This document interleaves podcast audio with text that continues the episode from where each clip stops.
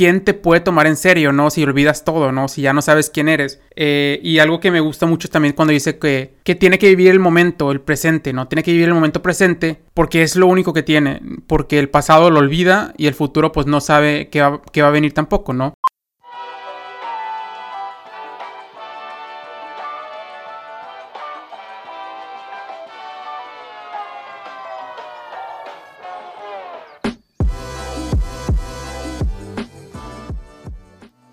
¿Qué onda? Mi nombre es Marva Saldúa y les doy la bienvenida a otro episodio de Cine de Bolsillo. Y yo me llamo Jonathan Valderas y como un domingo más les traemos una nueva película para analizar. Les recordamos que este podcast está diseñado para hablar de cine de manera entretenida y fácil, sin tecnicismos, porque creemos que el cine debe ser para todos. Les hacemos una alerta de spoiler y les recomendamos que vean la película antes de escuchar este podcast. Cine de Bolsillo, el podcast que lleva el cine a tus oídos. Bienvenidos a otro episodio de Cine de Bolsillo. Cada vez. Cine de bolillo en tu cada casa. vez le meto más enjundia. Más enjundia. Así debe ser. Sí, Claro pues sí, porque tengo ganas de vivir, no como hace Vámonos unos recio. años, ¿ok? Vámonos recio. Vámonos recio, claro que sí. El, el meme de la palomita. ¿Cuál palomita? El de la palomita que dice vámonos recio, que tiene un Ah, güey, sombrerito. amo esa paloma. esa paloma me representa. Por dos, güey. Amo. Amo. Bueno, eh, esta ocasión Jonathan va a comenzar con la conversación porque está obsesionado con esta película y lo ir- iremos descubriendo el porqué a lo largo del episodio porque todavía no entiendo muy bien su obsesión con la película, pero no importa, la, la película a mí también me gustó, solamente no estoy tan emocionada como Jonathan, pero no importa. Sí, pues como dice Mariana, o sea, la película es de mis películas favoritas. Yo creo que sería, está en mi top 3 de películas favoritas. Entonces, para que vean como mi grado de obsesión por esta película. Y también otra cosa que, que- que quisiera empezar con el resumen ahora yo.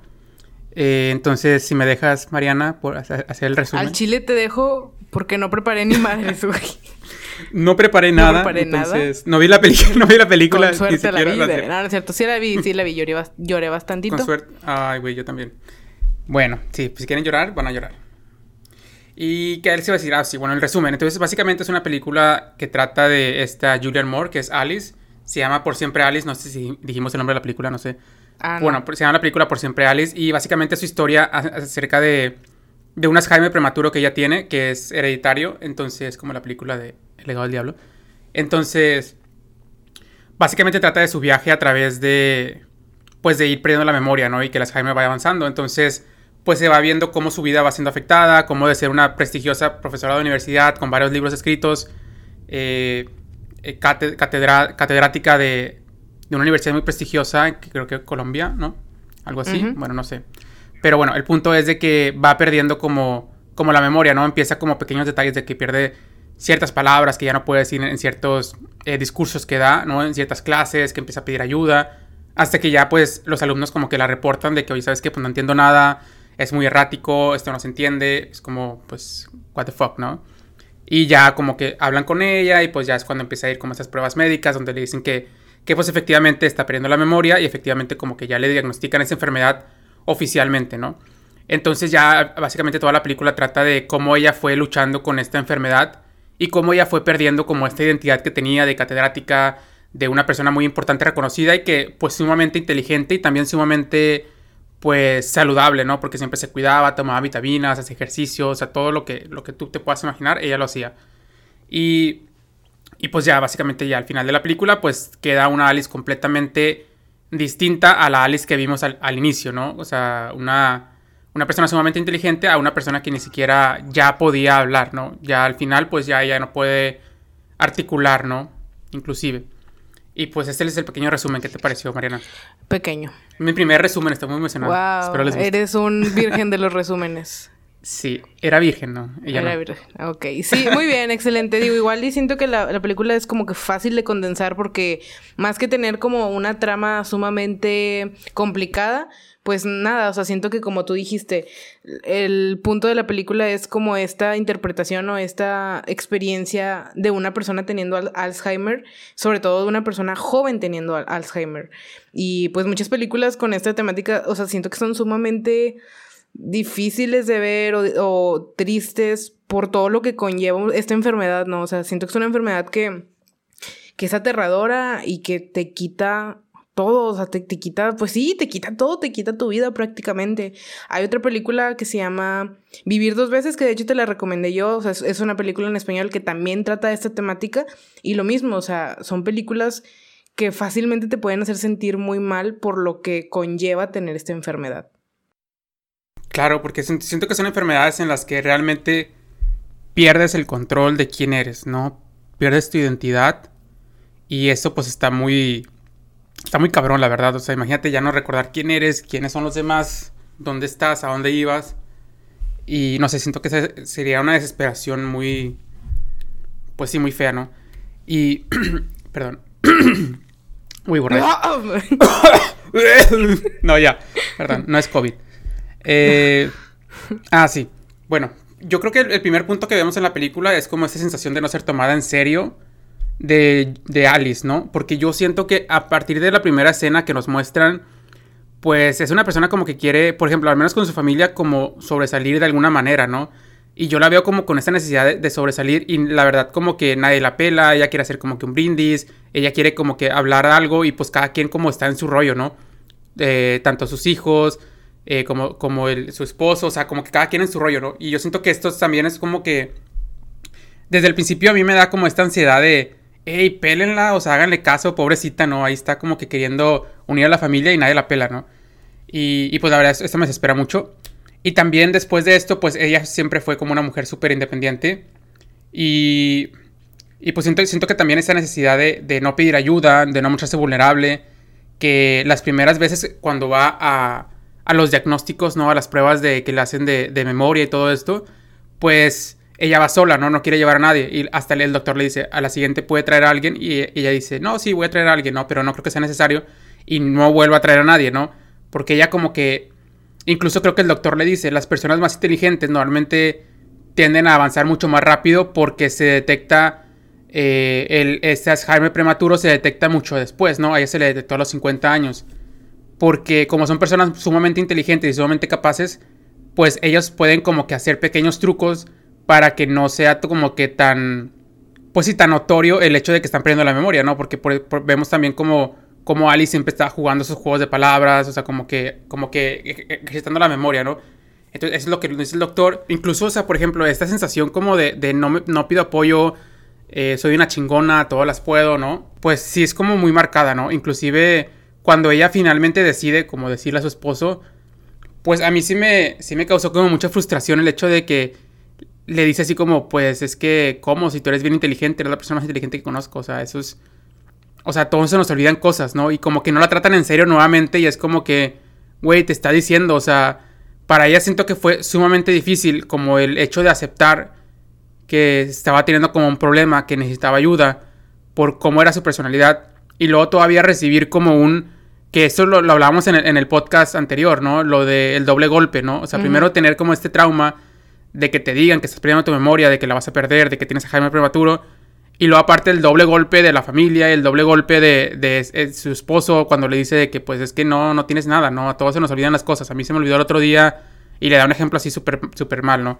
Entonces eso también como siento que es como muy relevante en, en cómo fue este enfrentamiento de Alice con su vulnerabilidad, ¿no? De hecho, o sea, la verdad es que esta esta escena o lo que se va gestando en la película hasta esta escena mm, me fue así como que muy fácil identificarme porque todo lo que conlleva llegar a un diagnóstico de algo pues grave por así decirlo, o sea, tú sabes de que em, yo pasé por esto hace muy poco con, con, una, con la enfermedad que tengo de que, del corazón.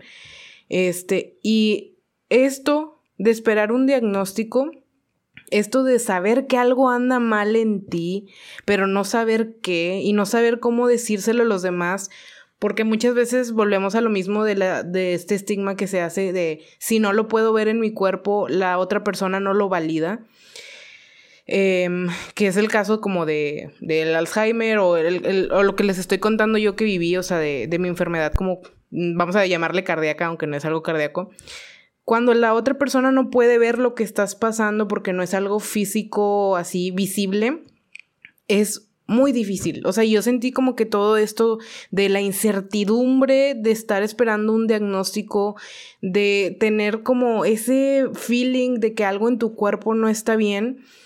Y está bien poderoso como que esta escena, que este clímax que se va como gestando, porque te lo describe perfectamente, o sea, como de, de el miedo de no saber cómo va a salir, porque sinceramente un diagnóstico tiene este potencial de cambiarte la vida para bien o para, o para mal.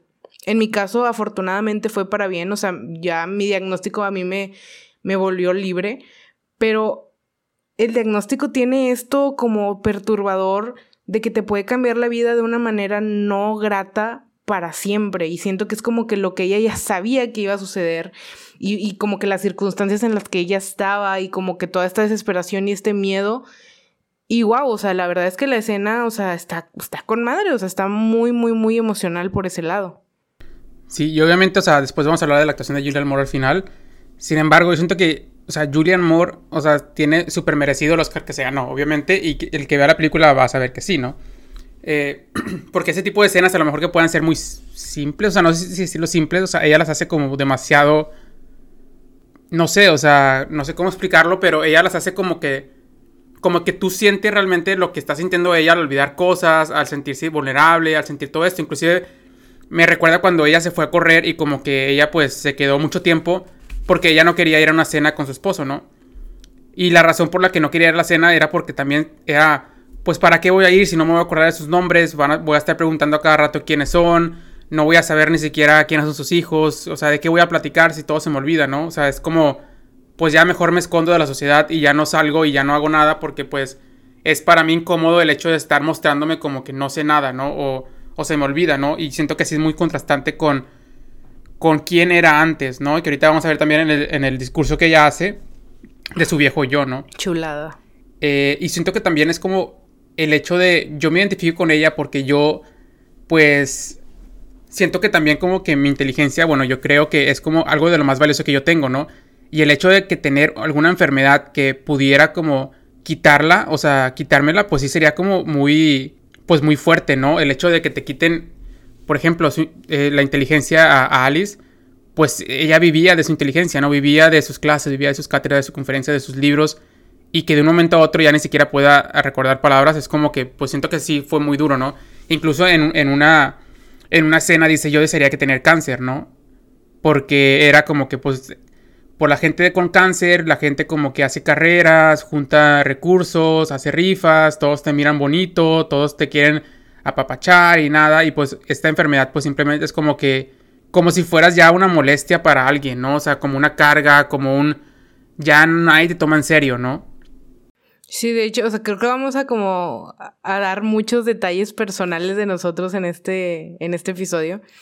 Pero sí, o sea, a mí me ha pasado con otras cosas, eh, esto como de miedo intenso a perder algo, que a lo mejor no, no es lo único que tienes, ¿verdad? En este caso, la, inteligencia de ella era algo como muy característico, entonces, pues toda la película se basa en eso, en que ella pierde como algo demasiado valioso. Eh, también me, me he sentido identificada con estas situaciones, o sea, más como de, por ejemplo, a mí me ha pasado más con cosas como de perder la juventud o de perder... Eh, la belleza, cosas así, o sea, no, no es que digo yo tenga de que la belleza de la vida, pero, o sea, como que esas cosas yo lo relaciono de, que bastante con mi salud, o sea, porque les digo, nuevamente, el, tantos años sin saber qué está pasando contigo, o sea, de, no tener un diagnóstico, te va creando ideas y te va creando miedos a perder la salud, la belleza, la juventud, la inteligencia, o sea, cosas relacionadas con lo que te hacen ser quien eres, o sea, como que te van gestando ese miedo profundo. Entonces, por ese lado yo también como que me identifico con, con ella, pero pues entiendo que de tu lado es como más de, de la inteligencia, ¿no? O sea, cada quien como que tiene miedo de perder lo que más valora en sí mismo. Sí, claro, inclusive, o sea, en muchos diálogos que ella dice, o sea, e-, ella lo, lo está demostrando, ¿no? Inclusive es como que, como que, creo que en el diálogo ese cuando le dice, es como pues ahora qué voy a hacer, ¿no? Ahora qué voy a hacer si no puedo dar ni siquiera clases. Y era de lo que yo vivía, ¿no? Y por ejemplo, también algo que, me gustaría mencionar es que, pues la película no tiene escenas así de que súper impactantes en el sentido de de sí, es un viaje espacial o es un, o sea, algo así súper de efectos especiales. O sea, son escenas sumamente cotidianas y eso me gusta mucho cómo lo manejaron. Que son, por ejemplo, Alice lavando los trastes, Alice cocinando, Alice yendo a una conferencia internacional de fonética, ¿no? De lingüística, que era lo que ella estudió. Y pues, o sea, son cosas como que muy cotidianas porque como la película te quiere mostrar el hecho de cómo actos tan sencillos como el cocinar ya no es normal, ¿no? Ya no es como, como solía ser, ¿no? Y que nosotros damos por hecho de que siempre vamos a poder cocinar y que siempre va a ser igual, ¿no? Entonces yo siento que también esto es como que, güey, ¿qué pedo? O sea, ya ni siquiera cocinar porque me acuerdo que empecé a olvidar las recetas, inclusive otra vez vuelve a lo mismo, de que llegan sus hijos y es como que váyanse, váyanse, váyanse, porque no quiero que vean que no sé cómo cocinar, ¿no? O sea, no quiero que vean que ya no sé ni siquiera la receta que siempre hago todos los años en Thanksgiving, ¿no? Creo que era Día de Acción de Gracias. Eh, ya ni siquiera eso puedo hacer, ¿no? O sea, y siento que esto es algo como muy... muy frustrante, ¿no? Para ella y también como aquí todavía estaba en esta lucha de no quiero que me... no quiero mostrarme así porque todavía como podía sostenerla, ¿no? Pero ya al final, eh, cuando va avanzando la película, pues ya es algo insostenible que ya no puede, ¿no? Se, se derrumba. Esta fortaleza, ¿no? Esta figura. Y también algo que me gusta, eh, y que ya se me olvidó que iba a decir. Uy, cuidado con el Alzheimer. Ándale. Güey, qué miedo. Alice, soy Alice, soy, ¿no? bueno, ah, ya me acordé. Sí. qué miedo. De hecho, cuando, cuando eh, estaba la escena del test, yo de que lo hacía dije, no me acuerdo. Tengo Alzheimer prematuro. ¿Es en serio? O sea, pues, porque no pone atención, o sea, pero pues. No sé, a lo mejor si pongo atención sí me acuerdo, pero no sé, no, lo quiero volver a hacer. Tengo miedo. tengo miedo, tengo miedo. tengo miedo al diagnóstico, ¿no? Yo siento que a todos nos ha pasado que se nos olvidan cosas. Y, por ejemplo, a mí me pasa muy seguido que se me olvida dónde me estacioné. Entonces, a veces es tanta la frustración que siento de no me acuerdo dónde me estacioné, que literalmente una vez, creo que fue como hace dos semanas, que tuve que recorrer como el, el estacionamiento de donde yo vivo. Le di como una vuelta completa y eh, mi carro estaba enfrente de donde yo vivo, o sea, literalmente, y no lo vi y se me olvidó y así, ¿no? Entonces, la frustración que yo sentí en este momento fue como que sumamente grande porque es como no me puedo acordar de dónde me estacioné. Entonces, yo siento que es algo común, ¿no? De dónde dejé las llaves, ¿no? Siento que es algo como, pues, que podría decir hasta cotidiano. Pero ya empezar a olvidar de que quién soy, a dónde voy, o sea, inclusive ahorita vamos a ver otras cosas como muy cotidianas que, que, se, que se vayan olvidando y en todo momento, ¿no? A lo mejor a mí nada más se me olvida como dónde me estacioné, pero no se me olvida nada más. Incluso hay una escena donde está el champú en el refri y es como que, what the fuck, ¿por qué, el champú está en ¿por qué puse el champú en el refri? ¿no? Otra escena donde está buscando el celular y empieza como a, revolver todo, ¿no? Ah, ah, ok, no sé qué. Ah, no sabes qué decir, está bien, no te preocupes, puedo decir otra cosa. Oh, lo madre. No te preocupes, puedo rellenar este espacio con... Con música. 37 datos. 37 datos curiosos de Julian Moore. no, güey. puedo rellenar este espacio con 57 escenas que analicé aquí, güey, en detalle. Güey, ¿por qué? No entiendo, no entiendo tu amor por esta película. O sea, sí me gusta, pero no lo entiendo todavía. Es que es por la actuación de Julian Moore y por esta. Es que la verdad, como te digo, o sea, yo me identifico mucho porque yo también me siento un poco como Alice, de que mi inteligencia lo es todo. O sea, bueno, no lo es todo, obviamente, pero es mucho. Entonces, como que perder eso es como perder también la identidad. O sea, perder quién soy, no sé. Siento que, que ella estuvo como que luchando, porque ella hasta dice, o sea, yo no estoy sufriendo estoy luchando, o sea, yo estoy batallando con esto, ¿no? Yo no estoy sufriendo y siento que eso es parte muy fundamental de, de cómo fue ella su, su, lucha contra, contra el Alzheimer, ¿no? Que al final pues la perdió. Pero es como esta, esta lucha, ¿no? No más que un sufrimiento o más me dejó, me caer. Y eso es lo que, lo que a mí también como que me llegó mucho, de que por más que luchó, por más que quiso hacer, por más que todo, no lo logró. O sea, al final no pudo. O sea, fue un final como tú dijiste el otro día, me dijiste por WhatsApp, fue un final muy triste, fue un final como... Insatisfactorio. Insatisfactorio, sí, fue un final sumamente insatisfactorio, o sea, mm, no sé, y siento que eso también es como, wow, o sea, ¿qué haría yo en ese lugar, no? O sea, ¿qué, ¿cómo me sentiría? No sé, o sea, y siento que todas las emociones que, que me suceden con esta película, siento que son emociones como muy fuertes, o sea, como también el concepto de la familia, el concepto de, de hacerte un lado, ¿no? Incluso, por ejemplo, también hay una escena donde ella va a, al asilo y es como, what the fuck, o sea, para allá voy. Con esta señora que ni siquiera se podía parar y que le pregunta qué está pasando con la señora y me dice, no, no, es normal, ¿no? Y pues la, señora que la atiende pensaba que, que, era para su mamá o algo así. Y era para ella. Y también como esa escena, como, wow, o sea, muy pronto seré uno más de, de estas personas que están aquí, ¿no? Y siento que, que, eran puras personas también de arriba de 70 años, 80 años, ¿no? Y que ella pues apenas tenía 50 años, ¿no? Muy joven. De hecho, o sea, como siento que también, pues desde ya no estoy aquí, desde el episodio ya no estoy aquí, como que se ha estado prestando esta conversación de la identidad, ¿no? O sea, de lo frágil que resulta. O sea, a mí me ha pasado como que en las últimas sesiones que he tenido de que con mi terapeuta, o sea, como hay veces que estoy tan dudosa de cosas de las que antes estaba tan segura que me pongo a pensar, o sea, entonces los cimientos de mi identidad son tan frágiles y siento que esto pasa de que les pasa a muchos protagonistas de muchas películas y esta película te, te lo da pues desde el título, ¿no? De Still Alice, o sea, de que ella sigue siendo ella, pero esa identidad está perdida, está en las nubes y te quitan tu identidad y te quitan todo, te despojan de todo, así como ella, pues con su inteligencia, que volvemos a lo mismo, que era lo más valorado, que de hecho ella siento que prefería morir antes que perder eso tan, tan valioso para ella, ¿no? Sí, incluso, sí, incluso ella prefería morir, ella hasta hizo un video con instrucciones para suicidarse en caso de que empezara a olvidar cosas tan sencillas como su fecha de nacimiento, como los nombres de sus hijos, como... Eh, en qué calle vivía, algo así, ¿no? Tiene un cuestionario en la que si ya no puedes contestar esas preguntas, eh, suicídate, ¿no? Literalmente, ¿no? Y esa lo, lo... También vemos como la metáfora de la mariposa, donde ella otra vez como hace referencia a, pues yo ya no quiero vivir nuevamente, ¿no? Que también estaba platicando con Kristen Stewart, esta Lidia, eh, y pues están en la playa platicando, ¿no? Que le dice, ah, es que mira, un collar de mariposa que ella tenía, ¿no? Y también la carpeta creo que se llama mariposas, ¿no?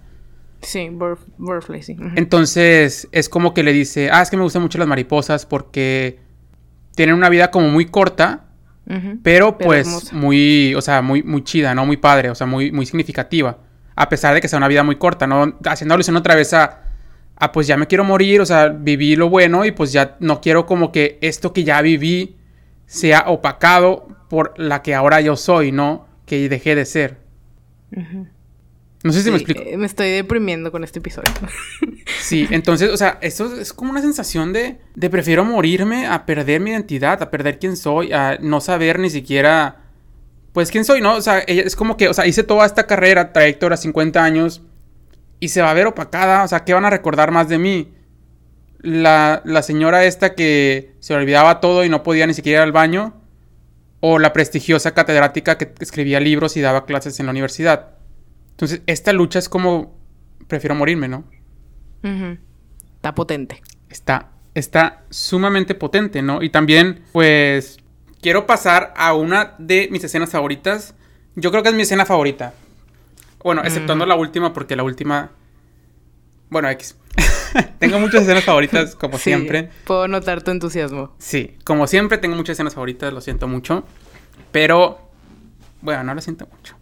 Eh, bueno, sí. Chinguen a su madre. No, sé. ¿Qué tengo que sentir? Audiencia, díganme qué siento. Bueno, el punto es de que una de mis escenas favoritas es cuando se le olvida dónde está el baño. Yo creo que yo con esta escena, la verdad, sí, sí, sí lloré, ¿no? Con muchas escenas lloré, ¿no? Pero con esta también porque sentí la frustración que, que ella tenía en ese momento. Porque era como, pues voy al baño, ¿no? Yo siento que a partir de este momento ella se rindió al ya. O sea, ya no puedo seguir como luchando con esto, ¿no? Al menos para mí fue como, ahí fue el momento cúspide de, a partir de ahí, ya todo va a ser peor. Ya no puedo, o sea, ya no puedo luchar con esto. Al menos a mí me pareció así. Porque inclusive ella cuando pues está buscando el baño y no lo encuentra y no lo encuentra y, y, se orina y es como que cuando viene el esposo, de hecho el esposo siempre me cayó mal porque era como muy, muy raro, no sé, siento como que al final me cayó mejor el esposo, pero o sea, los primeros 30 minutos me cayó súper mal. Pero bueno, no sé si te cayó mal o no, pero. Pero sí, o sea, porque era como. Como, ay, esto no es cierto, o ay, es que no sé qué, o con el doctor, ay, doctor, pero no sé qué, o sea, era como que todo, todo quería como que no fuera verdad. Y digo, está bien, o sea, estaba en negación, se entiende, ¿no? Es parte del duelo. Pero pues sí, me cayó mal. Pero bueno, el punto es de que, de que cuando la descubre, Alice se asusta. De hecho, se ve, si ven la escena nuevamente, se asusta y es como, ¡Ah! van a descubrir que, que ya, o sea, ya, ya, ya fui, ¿no? O sea, no sé cómo decirlo, o sea, como que ya. Y a partir de un momento ya, ya, ya ni siquiera pude ir al baño, ¿no? O sea, bueno, no, no era que no podía ir al baño, era que no lo encontró. Pero ya, o sea, a partir de este momento que voy a usar pañal, voy a ya no recordar nada, ni siquiera dónde está el baño. Es como que siento que esta escena es como muy significativa, al menos para mí. Y, y como ahí ya rompe, ¿no? Ahí quiebra otra vez en llanto con, con el esposo y como, pues ya, o sea, ya fue. O sea, ya, ya perdí quién, so, quién era yo. O sea, y a partir de ahí pues todas las escenas ya son como muy... van como de... pues muy deterioradas, ¿no? Van como ya en picada, en deterioro y así, ¿no? Y siento que ahí empieza como lo más frustrante, al menos para mí, o lo más desesperante, ¿no? Esa desesperación de ya no puedo recordar ni siquiera quién es mi hija, ¿no? Cuando fue a la obra y que la estaba felicitando así súper chido y ella como que, oye, pero es que es tu hija, ¿no? Y es como que no, no, no, o sea, es la actriz que estaba representando la obra. O sea, y es como, no sé, se me hizo como muy frustrante. Ya, de hecho, o sea, hablando como de estos personajes, el esposo, o sea, en algún punto sí fue como desesperante, pero nunca me cayó mal. De hecho, se me hizo como el retrato familiar en, en sí de, de toda la, la, película se me hace bien, porque como que se enfocaron en, en, los, en el sufrimiento que ella tiene por estar atravesando esto y no le pusieron de que más como cargas encima de que, ah, es que la hija es esto y esto y esto y el esposo la engaña y la, la, la, más dramita innecesario. Sí, más acá de novela mexicana, ¿no? Ándale, exactamente. La, la, el personaje que sí me cayó súper mal era la otra hija, no, no sé cómo sí, se llama. Sí, a mí también, a mí también me cayó mal. Sí, la sea, güerita. La, verdad, la güerita, sí, o sea, la que no es Kristen Stewart, eh, o sea, era como que, morra, o sea, ¿por qué tratas a tu mamá así? O sea, ya habla, o sea, vamos a como hablar de esta relación entre Lidia y Alicia que Alice, Alicia, Alicia que veo. Alicia, Alicia Villarreal, güey. Alicia, entre ellas dos que um, pues era como que muy significativa, obviamente te lo ponen como en primer plano y te le dan más relevancia que con la otra hija, pero la otra hija sí era como de que, güey, ya cállate, o sea, me caes mal.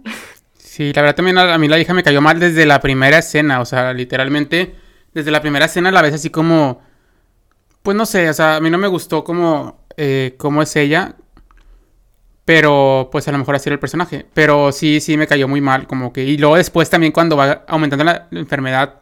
O sea, que habla de ella como si no estuviera enfrente. O sea, como. O sea, como si fuera ya una. Un sillón. O sea, y estar hablando ahí. Ah, sí, ¿qué vamos a hacer con mi mamá? Ah, no, pues vamos a hacer esto, ¿no? Ay, no te preocupes, tú vete ahí a, a, tu oferta de trabajo y, y no hay pedo. O sea, y se va a acostumbrar. Y es como que. O sea, tu mamá está ahí sentada. Como, como estás hablando así de ella. Está ahí sentada. O sea, es como. What the fuck. Y siento que eso fue un constante en toda la película de ella, ¿no? Inclusive, o sea, yo sé, por ejemplo, cuando ella da positivo, yo siento que eso también como que quiebra un poco más la relación. Y inclusive, o sea, Alice le dice como que quiero estar contigo, quiero ir contigo, ¿no? Déjame acompañarte. Y digas, no, no, no, no, estoy bien, estoy bien, estoy bien. Y es como que, güey, o sea, ¿por qué eres tan perra? O sea, yo sé que te cae mal tu mamá, pero es como que, o no sé qué relación tengas, pero es como que ella quiere estar ahí, o sea, y tú no la dejas acompañarte, es como ya se me hace como muy cruel, la verdad. Uh -huh. De hecho, o sea, a mí se me hizo súper curioso como, como este concepto de que sea genético. Me recordó bastante hablando de cosas personales que no deberías contarle a una audiencia, pero como quiera lo voy a contar. Adelante. Me recordó, me recordó mucho una conversación que tuve con mi mamá de lo mismo, de esta enfermedad que... A huevo chismecito. A huevo chismecito. Ah, de esta enfermedad que les digo que, que padezco o tengo lo que sea llegó un punto en el que o sea, estábamos como en una conversación sumamente emocional y sumamente, pues no sé, profunda, ella y yo. Y me dice, es que yo tengo la culpa de todo lo que tú tienes. Y yo le digo, o sea, ¿qué te refieres? Y me dijo, sí, todas las enfermedades o todas las cosas que tú puedas tener son mi culpa porque tú estuviste en mi vientre. Así, güey, o sea, súper, súper denso, súper denso y súper... No sé, yo me sentí, ese día me sentí tan mal, o sea, porque fue como que, no, o sea, realmente no, o sea, lo genético pues es algo impredecible, es algo que, que no está bajo el control de nadie. pero que ella sintiera eso, que yo sabía que estaba como profundamente instaurado en su psique y que muy probablemente es algo que sienten muchas madres, güey, o muchos padres también a lo mejor, me movió mucho. Fue como que, wow, o sea, realmente tú tienes esta sensación de que lo que sea que venga conmigo viene de ti. Y siento que eso le agregaba más carga a, este personaje de Alice. O sea, como no solamente em, tener que padecer todo esto, sino saber que tus hijos probablemente, y seguramente en el caso de esta hija, que no me acuerdo su nombre, lo van a padecer. O sea, es un tema como muy delicado. Debe haber como un trasfondo psicológico muy grande de esta sensación de culpa de lo genético que no, no, que volvemos a lo mismo que no está bajo el control de nadie, ¿no? Sí, claro. Y, y luego, o sea, muchas gracias por compartir, Mariana. Y bueno, primero que nada, sí, gracias por, por abrirte. Como si fuera esto de que... Como si fuera de que reunión de, no sé, alcohólicos anónimos. Eh, siguiente, ¿quién más quiere compartir el día de hoy? Ah, no. No, pero, perdón. Pero sí, algo que me gusta mucho es como que ella quería como... Imagínate, o sea, sintiendo esa culpa y luego que le hables a tu hija y que le digas, quiero estar contigo en este momento. Y que te digan, no, no, estoy bien. Y es como... O sea, todavía que me siento culpable, me siento miserable, me siento... Pues sí, o sea, yo tengo la culpa de que tú estés así, ¿no? O de que tú tengas la enfermedad, ¿no? Aunque, pues, indirectamente, pues, es de las probabilidades, ¿no? Eh, pero, pues, en este caso es como que, pues, o sea, no es como que haya decidido Alice de que, ah, sí, voy a tener esa enfermedad y se la voy a pasar a ella porque me cae mal, ¿no? Aunque si lo pudo haber elegido, lo hubiera elegido a ella. No, no es cierto. Pero, eh, pero sí. Entonces, algo que me, gustó mucho también es como la relación de Lidia y Alicia. Alicia, güey, ¿por qué Alicia? Lidia. lo pegué. Sí, güey. De esta Ludovica, güey. Y algo que me gusta mucho que mencionan, o bueno, que muestran, es como que yo siento que Lidia fue la única que le dio como una un respeto a la enfermedad o a ella como persona, ¿no? Porque de hecho en una línea que viene después dice, es que yo no soy mi enfermedad, yo sigo siendo Alice, ¿no? Por eso por la, el nombre de la película, por siempre Alice. Yo no soy mi enfermedad, ¿no? O sea, los síntomas que tengo no me definen, ¿no? Y siento que la única que entendió esto fue Lidia. Todos los demás la trataban como si fuera una enfermedad, la verdad.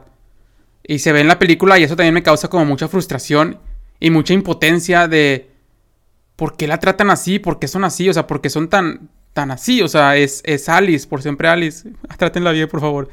Pero la única que se dio cuenta de esto y que entendió fue, fue esta Lidia. Y que pues se va, se va viendo con el desarrollo de las escenas, ¿no? De hecho, fue la única que le preguntó, oye, ¿cómo se siente?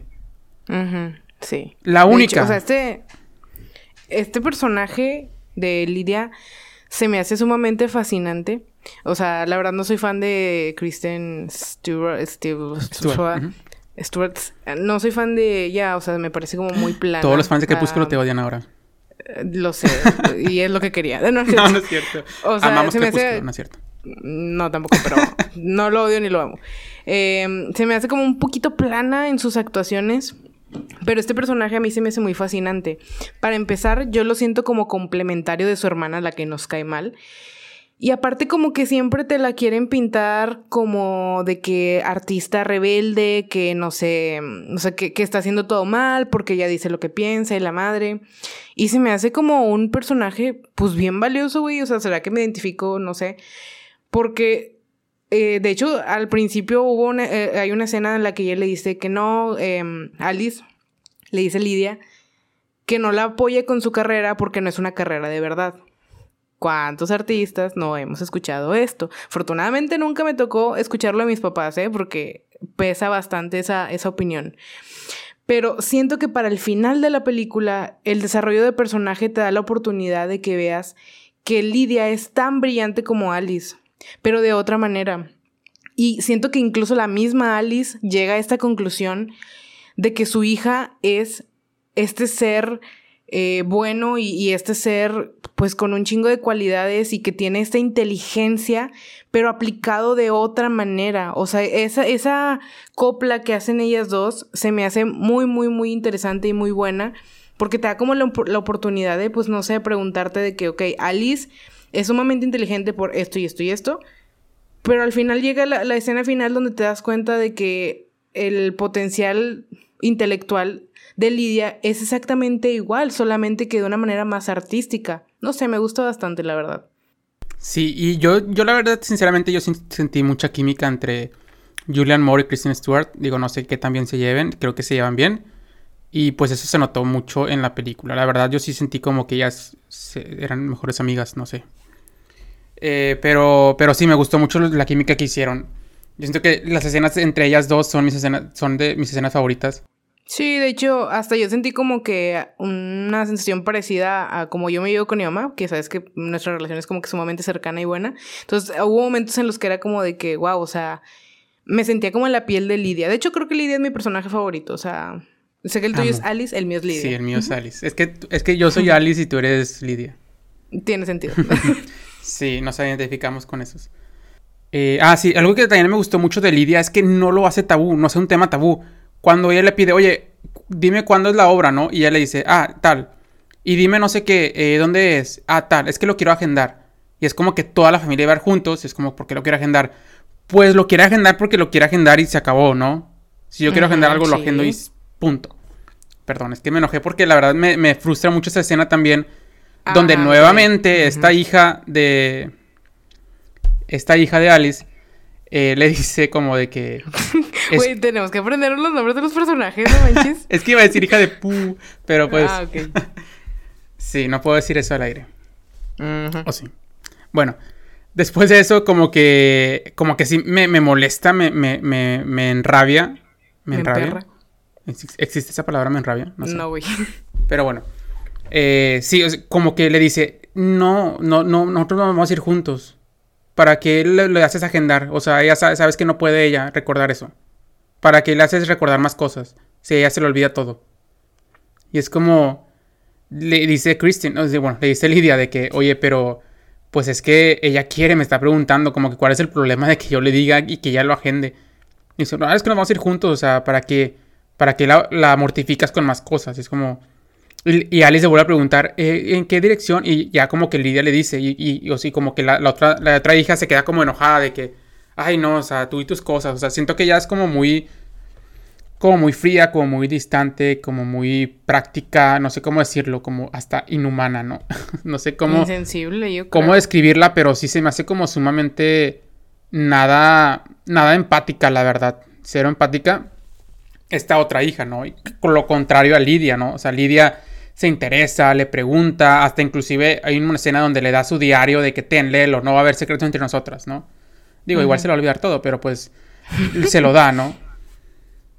Sí, es que incluso siento que te digo, la intención era como pintar a Lidia como lo contrario, como el personaje como insensible y todo esto, pero en la realidad, o sea, es como el personaje más sensible, más humano y más con más tacto a la situación que está sucediendo. Sí, porque yo creo que a lo mejor esta chava, pues era a lo mejor súper exitosa en donde sea que estaba. Pero pues eso no le exime de, de ser, o sea, una perra, ¿no? bueno, es que uno siempre puede ser una perra, nunca, nunca, estás a salvo de ah. ser una perra. Sí.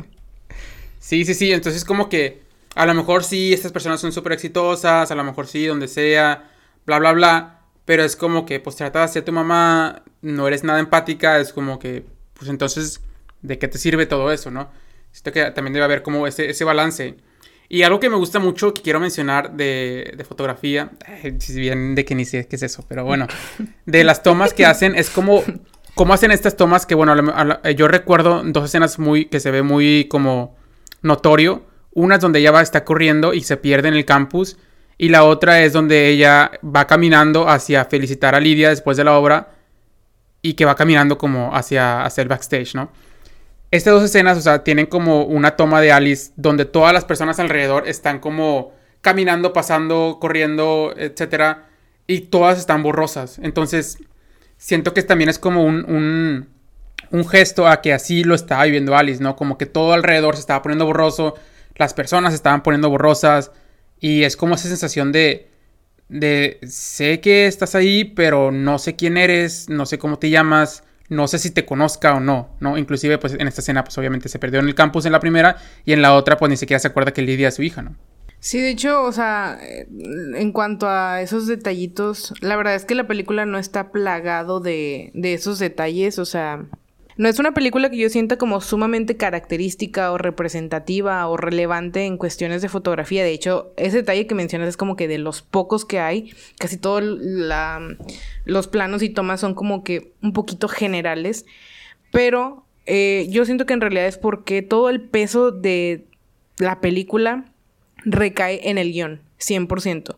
Y el guion es algo que yo al principio lo sentía como que un poquito flojo, pero en esta escena del speech de ella ahí amarra todo, güey. O sea, ahí como que en esa escena como que todo cae en su lugar y como que entiendes de que la esencia o el alma o no sé cómo llamarlo de la película en sí, en el en, en sí, en el discurso de ella. Sí, y a mí me encanta yo la escena del speech es mi escena favorita, es así.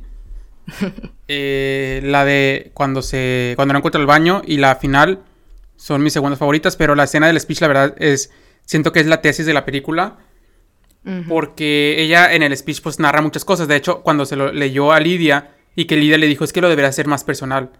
Y ella lo hizo sin que Lidia supiera. Y el heredero estaba muy frustrada, ¿no? Después de eso, cuando empieza a hacer el speech, pues la verdad se me hace como sumamente impresionante cómo lo hace, que inclusive hasta se le caen las hojas y como aún que se le cayeron las hojas, ella las levantó, las acomodó y nunca perdió como ese control. Y siento que eso también es muy característico de cómo Alice fue como luchando con esto, ¿no? Y que siento que ya lo hemos repetido, pero que vuelve una vez más a mostrarlo en escena. Y por ejemplo, también cuando la, parte que dice es que, pues, ¿quién te puede tomar en serio, ¿no? Si olvidas todo, ¿no? Si ya no sabes quién eres. Eh, y algo que me gusta mucho también cuando dice que, que tiene que vivir el momento, el presente, ¿no? Tiene que vivir el momento presente porque es lo único que tiene, porque el pasado lo olvida y el futuro pues no sabe qué va, qué va a venir tampoco, ¿no? Al final es lo único que le queda, ¿no? O sea, está obligada a vivir el presente ella, ¿no? También otro eh, de los aspectos yo creo que más fuertes de, este speech es cuando empieza a hablar de su vieja yo, ¿no? Que dice que mi vieja yo pues no sabría como que qué pensaría, ¿no? A verla en este momento, ¿no? O que, que si estaría orgullosa o no, o que, pues sí, o sea, cómo, cómo sería su reacción al, al, al encontrarse, ¿no? Y que siento que un poco lo vemos cuando ella encuentra el video, ¿no? Y que vemos a dos Alice sumamente, pues, distintas, ¿no? Y también, o sea, el, el como una vez más sentirse suficiente, ¿no? Yo siento que eso también el doctor lo hizo con esa, con esa intención de que una vez más Alice se sintiera suficiente porque siento que, que ella se le olvidó como que quién era, ¿no? Se le olvidó como quién era, no en un sentido de, que se le olvida por Alzheimer, ¿no? Pero como en el sentido de que que se empieza a olvidar de que quién es en realidad, ¿no? Y siento que eso como que le dio como que una fuerza otra vez a Alice en la que se pudo otra vez como reconectar con su vieja yo. Y siento que esa reconexión con su vieja yo, siento que fue como de los más, de lo más interesante, ¿no? En este, en este speech, en este discurso. Sí, o sea, como que estaba como nublado por toda la incertidumbre y por todo el dolor de, de pasar por esto. Y pues no, qué cool, ¿no? O sea, que hay una escena donde nos dan como el último trocito de Alice donde se ve como que la majestuosidad del personaje y como esta inteligencia en todo su esplendor, o sea, porque también era como que carismática, ¿no? O sea, como que los chistes que sacaba en el speech. Sí, como de que se le va a mañana y no sé qué. Ajá, exactamente. Entonces, como que es el último trocito y siento que es, te digo, todo el, el peso del guion recae en esta escena y en la escena final. Eh, y eso es como que lo más poderoso que tiene la película, o sea, como que un guion muy humanizado y muy sensible.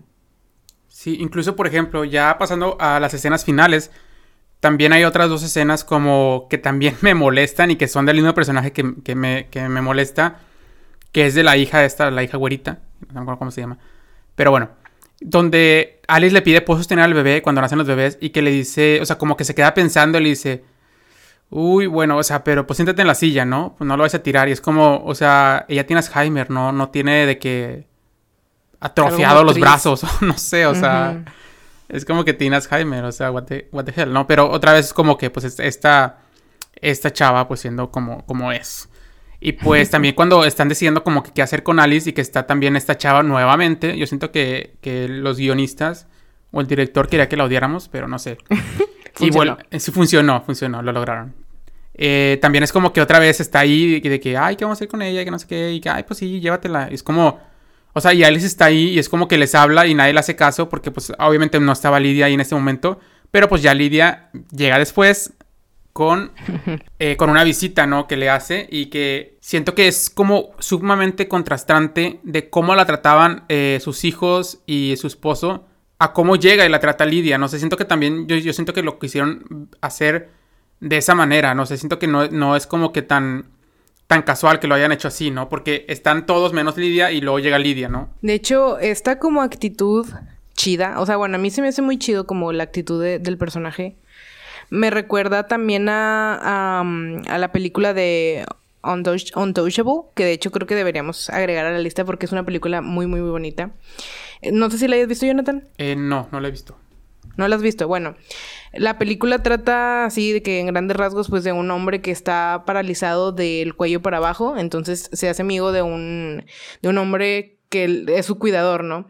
Pero la característica de este personaje, de su cuidador, es que es como... Cae, cae en lo cruel para los demás porque lo trata normal, güey. O sea, obviamente no lo trata normal de que sostén esto, o sea, porque pues, no puede. Pero lo trata normal de que bromea con él, bromea sobre su enfermedad, lo trata como un ser humano y no como un puto mueble, igual que lo hace, igual que lo hacen con este personaje de, de Alice.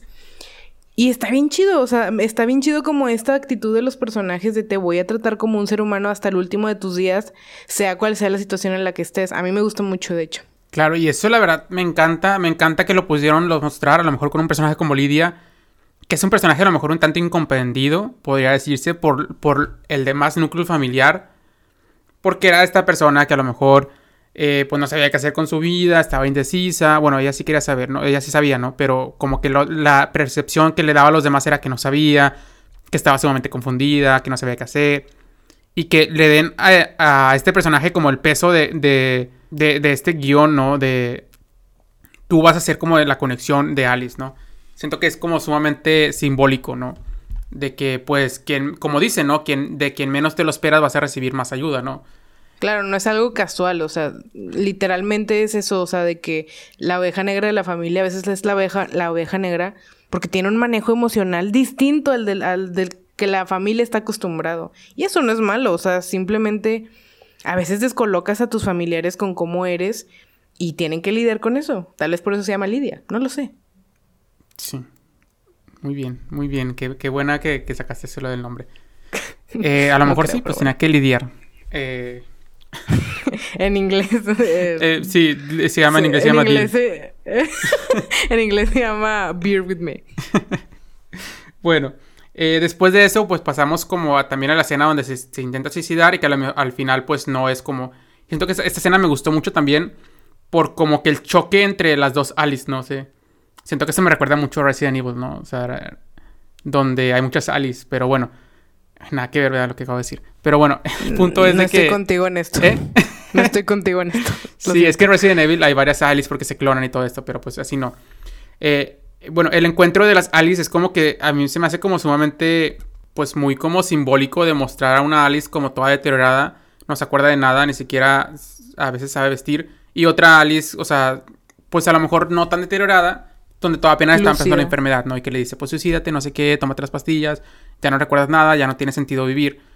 Y va y se toma las pastillas, pero al final llega como la persona que lo cuida, la cuidaba y pues ya se le olvida de que tenía que tomar pastillas, ¿no? Y al final no se suicida. Y al final es cuando llega esta escena final y que cierra muy bien, la verdad. Que me encanta. No tanto. O sea, sí, sí y no. ¿Mande? Sí y no. ¿Por qué no? Excuse me. Excuse me.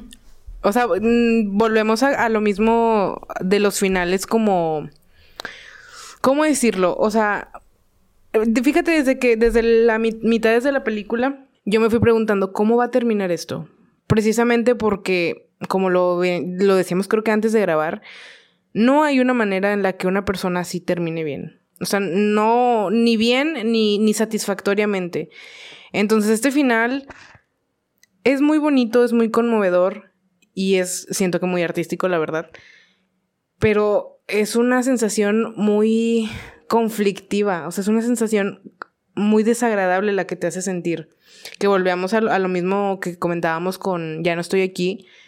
Pues esos finales que te sacan, te descolocan, ¿no? O sea, a mí me pasó esto, que era como que, o sea, ya se acabó Y lo entiendo porque cómo más se puede acabar. O sea, a lo mejor un final más redondo, entre muchas comillas, hubiera sido que lograra suicidarse, ¿no? Pero este final es otra cosa, simplemente.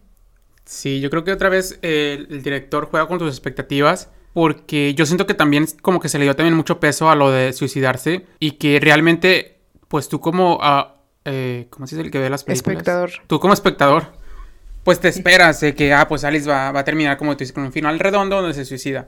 Sí, entonces al final tú esperas como un, un, final como redondo en el que pues se suicida y ya, pero pues no, te dan como este otro final alternativo en el que pues está esta Alice y Lidia nuevamente que yo siento que eligieron a las personas correctas para cerrar la película y que y que Lidia le empieza a como contar una historia, ¿no? Y le cuenta esta historia y todo esto y luego al final que le pregunta eh, ¿te gustó? Y ya aquí vemos que Alice ya no puede hablar, o sea, Alice ya no puede articular palabras. Y que empieza a decir como cosas y como que... Eh, eh, eh, o sea, ya no puede articular palabras, ¿no? Ya llega como a ese punto. Y que le dice... ¿Qué te pareció, no? Y como que no le dice tampoco nada. Y luego al final cierra con... ¿De qué trató la historia, no? Y ahí voy a llorar. De que, de que se metió una basurita aquí en el ojo ahorita que estaba... No sé qué pasó. Casualmente. Casualmente, sí. Y que le dice como que, oye, pero ¿de qué trató como la historia, no? Y que ahí como Alice en su balbuceo y en su intento de hablar, pues dice, de amor. De y amor. siento que esa escena me congeló, no sé, o sea, ahorita se me pone la piel chinita, o sea, se, esa escena me congeló y fue como, wow. Y luego que Lidia le confirme, sí, sí, tra trataba de amor, ¿no? Y no sé, siento que, que para mí fue el final perfecto aunque no lo esperabas, pero para mí fue como, wow, o sea, qué cierre le dieron a la película, la verdad me gustó mucho, o sea, como que al final, pues tratara de amor la historia, ¿no? Y, y no sé, o sea, me hace, me hace, no sé, yo no, no lo cambiaría. no llores, güey, yo te quiero. Entiendo. Eso pareció risa de Joker, ¿no? eh, en, en mi caso, creo que tuve que asimilarla. Me pasa bastante con las películas. Tuve que asimilarla, tomarme mi tiempo y como que meditar en lo que, en lo que viví viendo la película para entender el final. Porque, o sea, sinceramente yo me quedé así como que, ah, chinga, ¿qué pego? O sea, me quedé así como que, ah, que, que, que, ¿por qué terminó así? Y lo regresé y le puse así de que real atención a las cosas que estaba diciendo, a la historia que estaba diciendo. Y, y dije, wow, o sea, esta historia de que, para empezar, tiene lenguaje sumamente complicado. Sea, eh, tanto en inglés como en español está como redactado de una manera muy complicada, tal como le gustaba a ella. Y siento que una parte de ella reacciona a esto de que me estás hablando con, con, con lo que a mí me gusta, como a mí me gusta que, que me hablen. Ahora sí como que en su lenguaje del amor, güey, casi casi.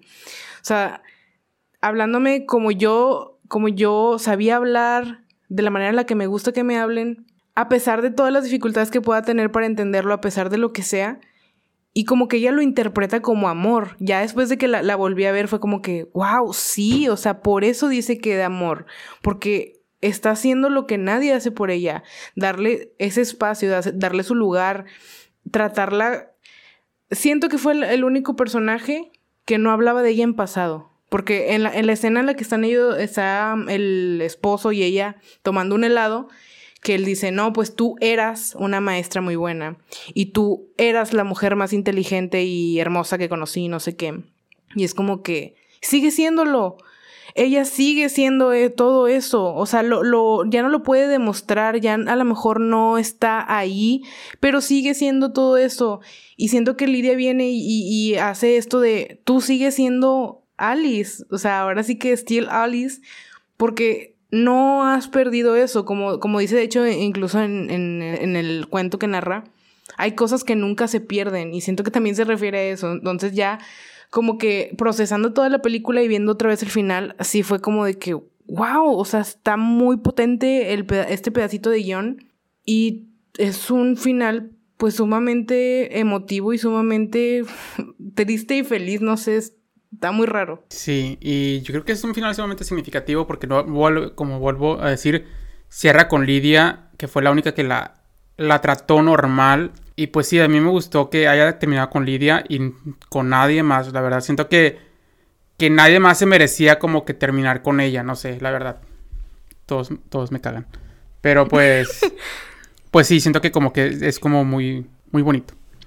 Y Wow. Estamos de que bien serios tú y yo, ¿verdad? Ahorita estamos así de que... ¡Ta madre! O sea... sí, güey, es que está bien triste, güey. Sí, puedo sentir como que una tensión en, en, el, en nuestra conversación. De que está muy como...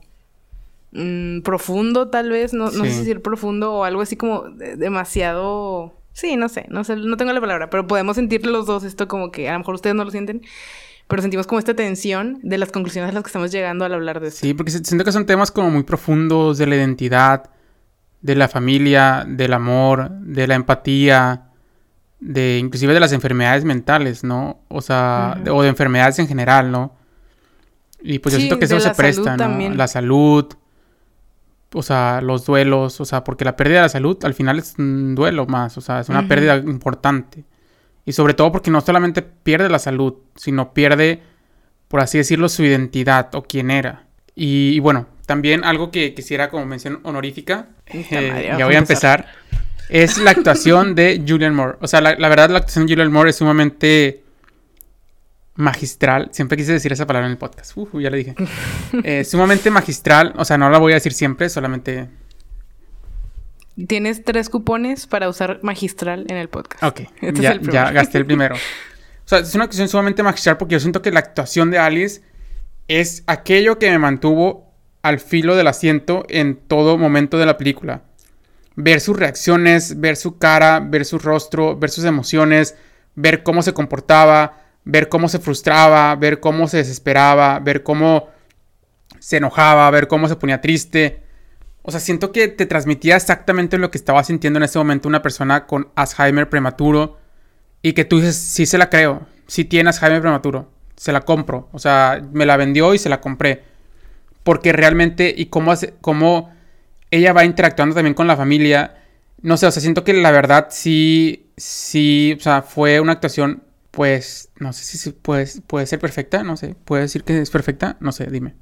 Ah, no lo sé, esta pregunta me toma por sorpresa. Es que la verdad yo no, yo no sé tanto como de actuación, ¿sabes? O sea, yo a veces me siento bien maravillada por algunos actores y siento que si le preguntara de que un crítico de actuación o un actor profesional, siento que me diría, ah, güey, tuvo este, este error y este error y este error. Y yo de, pues no me di cuenta. Entonces creo que por ese lado tú sabes un poquito más de actuación y, y tienes más feelings con esto y yo con otras cosas. Bueno, entonces, o sea, para mí la verdad la actuación sí fue sumamente cuidando hasta el último detalle, o sea, fue, voy a decir, me voy a atrever a decir que fue como una actuación muy, muy, muy buena. Es que no sé si decir perfecta porque luego, o sea, lo perfecto pues no sé si existe o no, pero bueno, me entienden, ¿no? La verdad sí, sí, pues ganó el Oscar, entonces yo creo que sí fue, fue pues un premio muy bien merecido por esta película, la verdad, y que pues sinceramente es de mis actuaciones favoritas de, de toda de, de todas mis películas, ¿no? De hecho, mi película favorita es esta porque por la actuación de Julian Moore y que para mí es de mis películas, es de mis actuaciones favoritas que, que pues nunca antes había visto. Va. Mm, Entiendo como el feeling general que tienes. Em, en mi caso, a, a mención honorífica, pues tal vez al guion, eh, como les decía anteriormente, siento que el peso de la película se concentra en el guion. En este caso, esta película, como les digo, no tiene no tiene ni efectos, no tiene tampoco los grandes, las grandes em, movimientos de cámara, eh, los, los, la, la fotografía, todo es como muy, sí está cuidado, obviamente, sí está bonito, pero no es... Básico, ¿no? Sí, está básico, la verdad. O sea, no es el enfoque de mm, la película, pero dejan caer todo ese peso en el guion y pues como tú sabes, o sea, un buen guion sin un buen actor pues no, no da para mucho. En este caso pues tienen de que un buen guion y pues nada, o sea, mención honorífica a el libro porque pues está basado en un libro, ¿no? Entonces pues todo esto salió de la cabecita de un escritor más que de un director. Sí, digo, también la adaptación tiene su... Claro, sí, por supuesto. Por su pollo. Por su pollo que sí. Pues el final así tan bonito, ¿no? O sea, pues obviamente sale como del libro. Y ya, es todo lo que yo tengo que decir al respecto. Mi escena favorita en este caso sería la de la cama. Me gusta bastante por esa... Eso que te digo de que me identifico con esa incertidumbre tan culera del diagnóstico. y la escena final. Sí, pues obviamente mi escena, mi escena favorita ya la dije, o sea, es la de la del speech, donde ella dice como la tesis de la película y lo que ella estaba sintiendo, no sé, siento que es, es, es una escena sumamente emocional en la que ella en el speech, o sea, vayan, escúchenlo con detenimiento y pongan atención en cada palabra que dice, o sea, simplemente es como la historia, ¿no? O sea, e, ella da una sinopsis de la película, ¿no? Y de cómo se sintió. Claro. Y bueno, una disculpa si este episodio quedó muy denso, pero es que pues siento que la película se prestaba más como a estas... Siento que incluso entre los dos tuvimos como algunos descubrimientos o algunos encuentros como de con, con cosas, ¿no? O sea, como que entre los dos cimentamos como una conclusión que está como ah, difícil de procesar en mi caso. O sea, a lo mejor Jonathan ya lo tenía como más procesado porque esta película es como de sus favoritas. En mi caso, o sea, como que hasta ahorita le doy ya forma a cómo me hace sentir la película. Sí, y también como que también ese juego de ¿habrá algo peor que la muerte? O sea, para Alice, ¿no? Y sí que lo hay. sí, también concuerdo con esa conclusión y con ese sentimiento de prefiero morirme que pasar por X cosa. Que, ser, no sé, que ser inútil, que ser, perder alguna de estas cualidades que, te hacen ser tú. Ah, debe ser una sensación horrible. Pero bueno, sin em, deprimirlos más, porque está un poco cansado este episodio emocionalmente hablando. Pero me, gusta, o sea, me gusta como tener este tipo de conversaciones. No todo es de que pues, desmadrito y cosas así, ¿no? Y Jokercito. Eh, y Jokercito. Oye, no te metas con mi Jokercito, ¿qué te pasa? No, a mí me encanta la película Joker. sí, a mí también me encanta. Pero bueno, eh, este episodio está un poquito ah, denso, pero no importa, creo. No lo sé. Sí, espero que les guste. Digo, no es un nuevo formato ni nada, simplemente como que la película se prestó a que fuera así y ya, ¿no? Sí, pues ya saben, como que el rumbo del, del podcast es eh, ser serios cuando hay que ser serios y desmadrito cuando hay que hacer desmadrito. Pero bueno, sin más que agregar, eh, no sé si quieras decir algo más, Jonathan. Eh, no, digo, por mi parte es todo. Díganos qué piensan de la película también, porque sí me interesa mucho sobre todo esta película, porque siento que es de mis favoritas y a lo mejor pues me gustaría conocer sus comentarios, ¿no? Vale. Ah, opino lo mismo y nos vemos en el siguiente episodio en el que vamos a hablar de Honey Boy. Sí, vamos a hablar de Honey Boy que nos recomendó Fonseca, capitán que no saben quién es Fonseca tal vez, pero nosotros sí, y es lo que importa. Sí, y él sabrá quién es, ¿no? Entonces, si quieren mención honorífica en el podcast, sí, ya sé. Si quieren mención honorífica en el podcast, pues manden su película a las redes sociales. Vale, vale. Les mandamos un abrazo y nos vemos el siguiente domingo. Sale, bye.